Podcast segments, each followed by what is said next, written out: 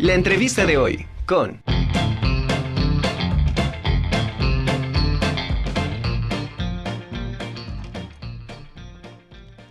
Ahora saludo con muchísimo gusto a Nicolás Fernando Durán Cid. Él es máster en Derecho Penal de la Escuela Libre de Derecho, es doctorante en Derecho, asesor jurídico del área penal también de la Escuela Libre de Derecho y nos va a hablar sobre el papel del asesor jurídico en el sistema acusatorio penal. Con mucho gusto te saludo, Nicolás. ¿Cómo estás? Muy buenas tardes y bienvenido a la Conjura de los Necios. Buenas tardes, gracias. ¿Sí se escucha? Sí, te escuchamos perfectamente. Muchas gracias por haber aceptado la invitación. Platícanos, vamos a comenzar por el inicio, ¿no? ¿Cuál es el papel del asesor jurídico en este sistema acusatorio penal? Claro, por supuesto. Antes que nada, gracias por la invitación. Agradezco muchísimo a la Benemérita Universidad Autónoma de Puebla, a nuestra alma mater. Soy asesor jurídico del área penal del bufete jurídico de la Benemérita Universidad Autónoma de Puebla. Bien, Rápidamente vamos a platicar, es una charla, vamos a hacerla accesible para todas las personas que no conocen los conceptos jurídicos y puedan allegarse más rápido, más fácil de, esta charla. Bien, en la víctima en el sistema penal, a partir de la reforma constitucional del 18 de junio de 2008, toma un papel relevante en el, apartado, en el artículo 20, apartado C.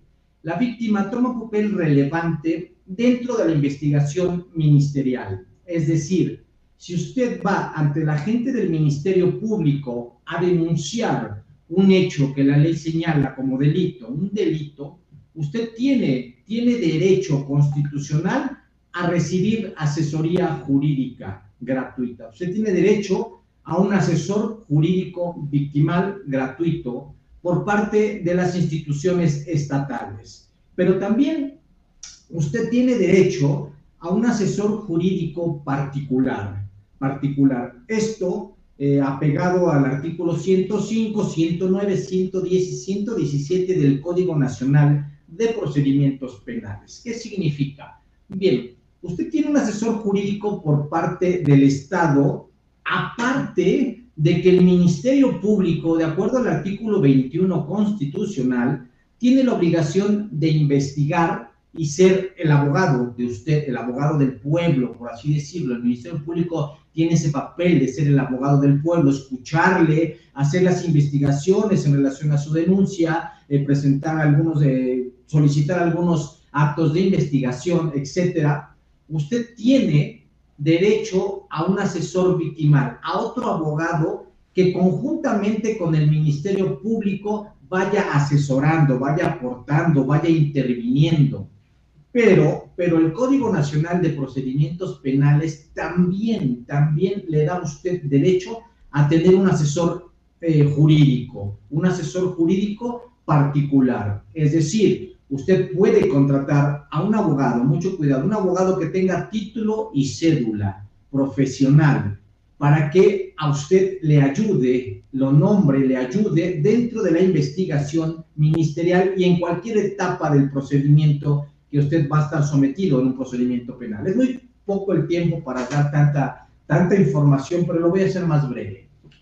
Si usted contrata a un defensor, eh, a un asesor particular, este asesor tiene todas las obligaciones y derechos como si fuese un defensor particular. El asesor jurídico puede solicitarle directamente al Ministerio Público que realice actos de investigación es el que le asesora, lo ayuda, va al Ministerio Público y le dice, oye, abogado, no has realizado esto en favor de mi víctima, de mi representado, de mi ofendido. No has realizado estos actos que te sugiero que realices, que te pido que realices, que los hagas.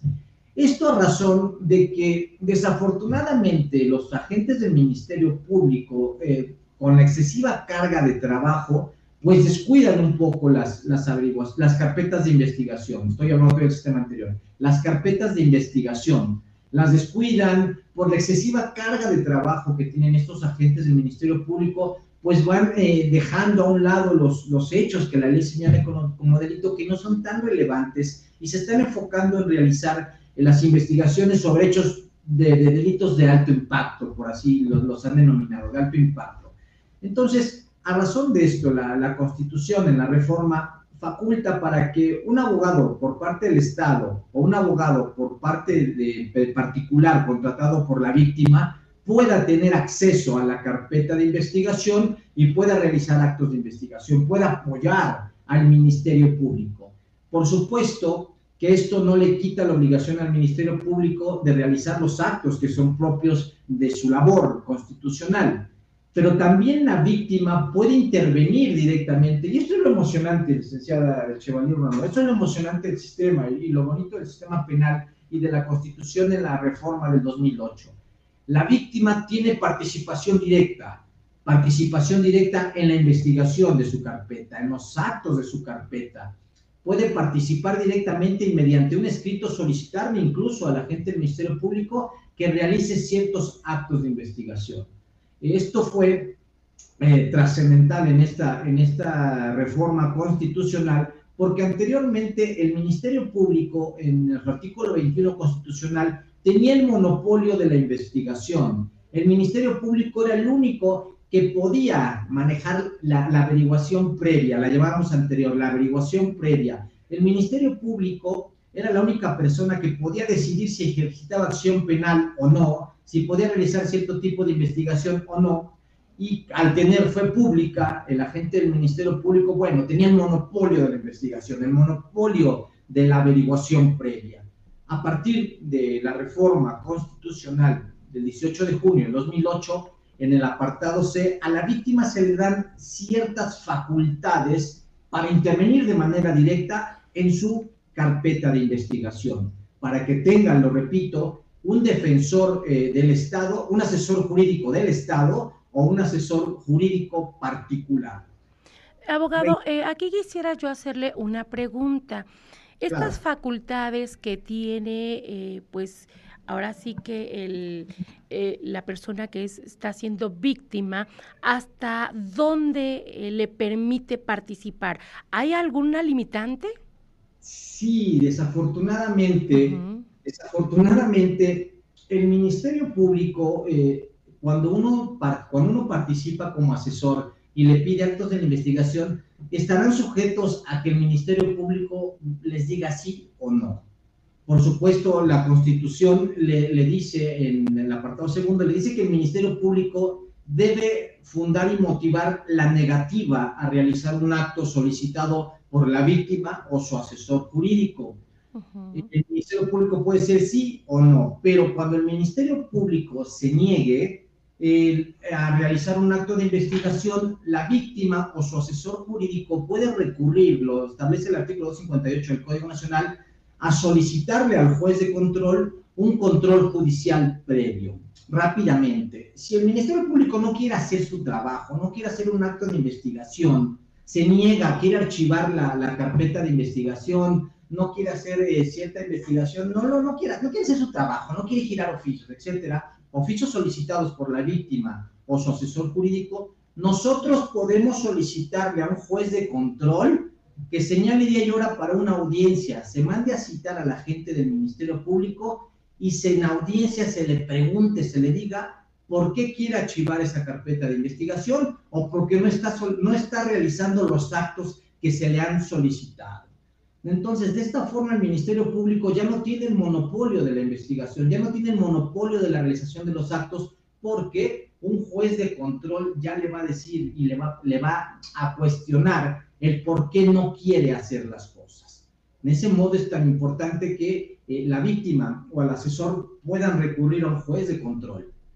Entonces, ¿hasta dónde está la limitante? Bueno, ante el Ministerio Público, que él nos niegue la, la, investigación o el acto de investigación, no pasa nada, porque se lo podemos pedir a un juez de control y que el Ministerio Público explique en audiencia por qué no quiere realizar ese acto de investigación. Ahora, ¿y cuál vendría siendo aquí la diferencia entre un defensor y un asesor? ¿O ejercen la misma acción?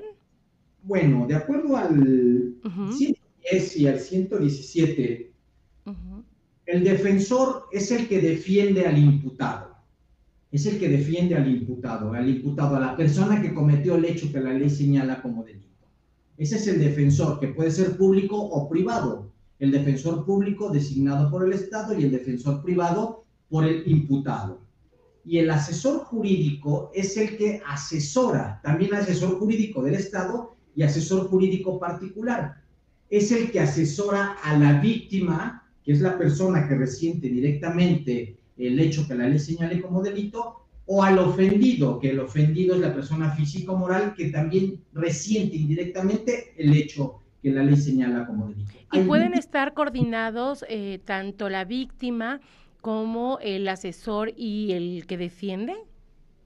Eh, bueno, los papeles son diferentes, los roles son diferentes, pues lo cierto es que cada quien va, a ir a defender sus intereses. Por supuesto que hay un deber de lealtad y objetividad para con las partes por parte del Ministerio Público, pero la, la, defensa va a otros intereses, por supuesto, va a defender al imputado, va a destruir todo lo que el Ministerio Público está realizando en su investigación, por supuesto. El, el defensor, el defensor va a defender, el asesor jurídico va a realizar asesoría, va a proponer, va a intervenir conjuntamente con el Ministerio Público para integrar una carpeta y, reiterando nuevamente, la, la víctima, el ofendido, puede contratar un abogado particular y este abogado particular tiene las mismas obligaciones y derechos eh, que un defensor. Esto lo establece el artículo 117 del Código Nacional de Procedimientos Penales.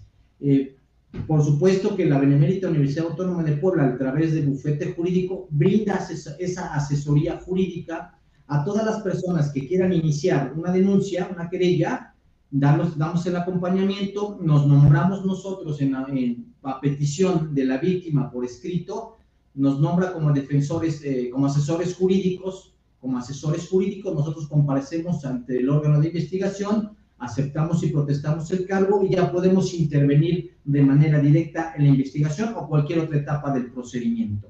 Ese es el, papel que tiene el asesor jurídico. Es nombrado, propuesto, nombrado por la víctima o el ofendido ante el agente del Ministerio Público. De esta forma, adelante. Y, una pregunta, este, abogado, porque en muchas ocasiones, bueno, se ha comentado, ¿no? Que cuando tú eliges a algún asesor jurídico o algún defensor que es de manera gratuita, que está allá dentro del, Ministerio Público, pues a veces no es muy confiable. ¿Qué tan cierto es esto? Mire, creo que el peor error y la peor mentira es tapar lo que es evidente, ¿no? O tratar de disfrazar lo que es evidente.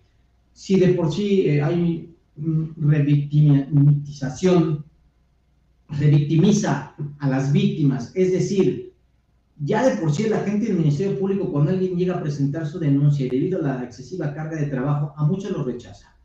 A muchos les dice, usted, a lo mejor usted tuvo la culpa. Eh, están utilizando mecanismos para, eh, mecanismos que no son muy jurídicos, para tratar de, tener el, lo menos posible de carpetas, de carpetas eh, eh, de investigación, el menor trabajo, ¿no? Eh, mm, yo sé y todos ustedes eh, estamos conscientes que tanto un delito que se persiga de oficio, un delito muy grave como un delito menor, como una amenaza, como una lesión que no ponga en peligro la vida, pues bueno, son delitos, ¿no? Son atentados en contra de, una persona y que debe ser tomada en cuenta por el agente del Ministerio Público.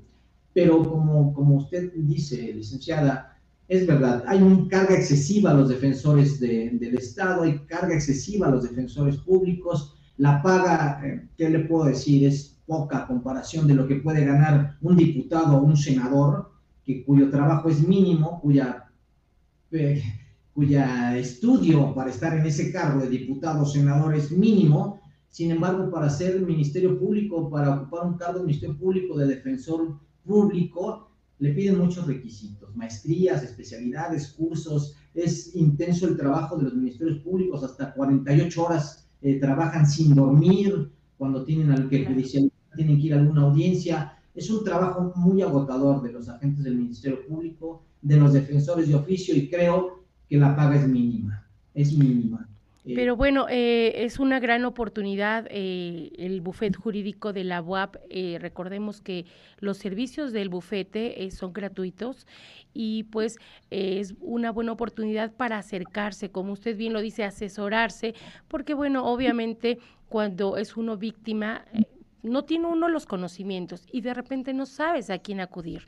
Esta es este, una, una buena propuesta para aquellas personas que quieran pues tener el contacto con ustedes, alguna asesoría, ¿dónde se pueden comunicar, abogado? Sí, mire, eh, de momento estamos remodelando el edificio que ocupábamos para darles un mejor servicio. Las instalaciones están más grandes, las instalaciones van a contar con auditorios para hacer conferencias a la ciudadanía. Se está remodelando el edificio pero se pueden comunicar directamente al número de la Benemérita Universidad Autónoma de Puebla, es un número general, ellos lo van a canalizar, que pueden encontrar en las redes, lo van a canalizar a la extensión que actualmente estamos ocupando, porque aunque no tenemos edificio, sí estamos trabajando, estamos recibiendo a todas las personas que quieren una asesoría, que quieren llevar un trámite con el fuete jurídico de la Benemérita Universidad. Entonces, acérquense al número general de la universidad y ellos los van a a dar el número de cada uno de los asesores y de nuestro coordinador general, el licenciado Sergio Barrera García. Él le, le, dan la nota, le dan el número y él ya directamente a cada uno de los asesores en las diferentes áreas, no solo la penal, amparo, agrario, civil, familiar, eh, eh, mercantil. Eh, tenemos asesores jurídicos que con todo gusto, con mucho gusto les vamos a responder a su llamado y, y vamos a, a seguir los trámites pertinentes. Pues eh, le agradezco mucho, abogado, gracias por esta excelente explicación y bueno, en ocasiones también uno no está empapado de todos estos temas y siempre es muy bueno tener este conocimiento y sobre todo saber a quién acudir. Le recordamos el número que usted puede marcar, el conmutador de la Benemérita Universidad Autónoma de Puebla es el 2222 295500.